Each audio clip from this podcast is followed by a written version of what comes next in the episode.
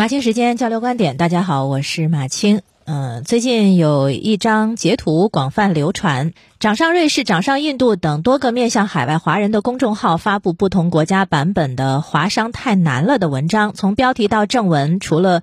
国家名称和个别主人公名字不一样，全文的雷同度高达百分之九十九点九九，都是一个华人的自述啊，说。过年没回国，躲过了疫情，但是由于国内工厂提供停工，货源中断，商铺被迫关门，又因为海外疫情爆发，生活更加举步维艰。一句话，海外华人太难了，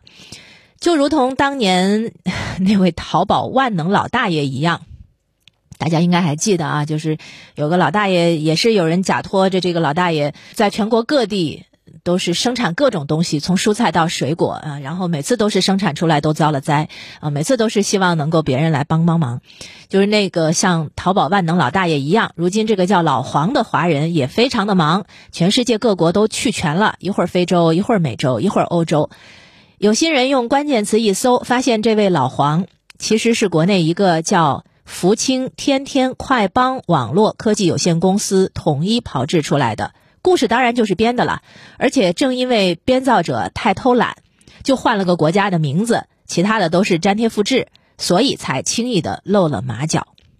昨天跟大家讲了另一个编故事的案例，有一个叫苏州河的网民在今日头条发帖子，呃，说在美国工作十年，拿了绿卡，准备把家人接到美国的一个美籍华人，感染新冠肺炎之后想去医院，可是床位紧张，费用贵，于是听家人的建议回国免费治疗，可是回了国以后呢，就发现其实他。没有在国内参保是不能够免费的，要必须缴费。于是就发帖投诉说，不是在国内给免费治疗吗？怎么竟然还要收费？呃，其实这个帖子从一开始呢是就有人就觉得他特别假。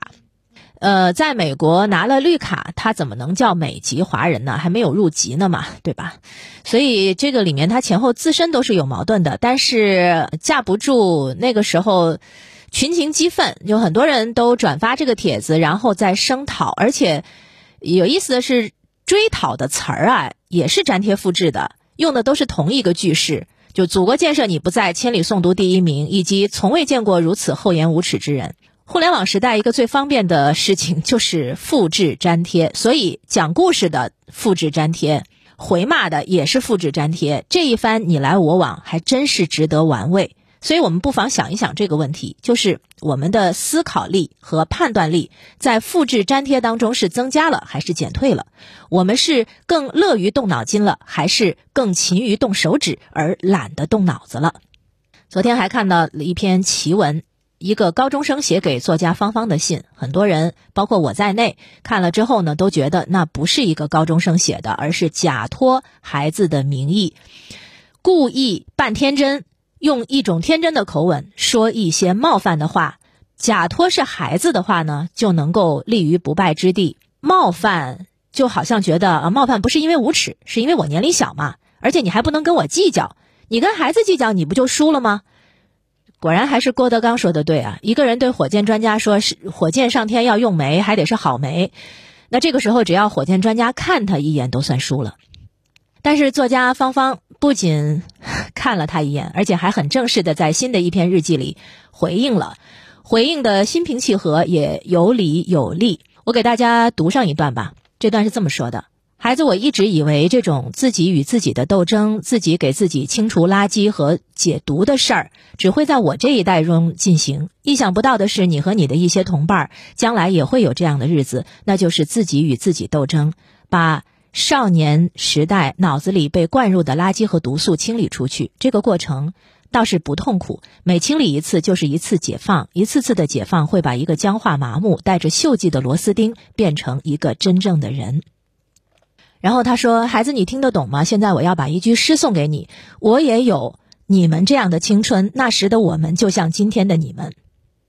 我想有过成长经历的人会懂得芳芳说的这番话啊，就像。”嗯，陶渊明在《归去来兮辞》里面说的“物以往之不谏，知来者之可追；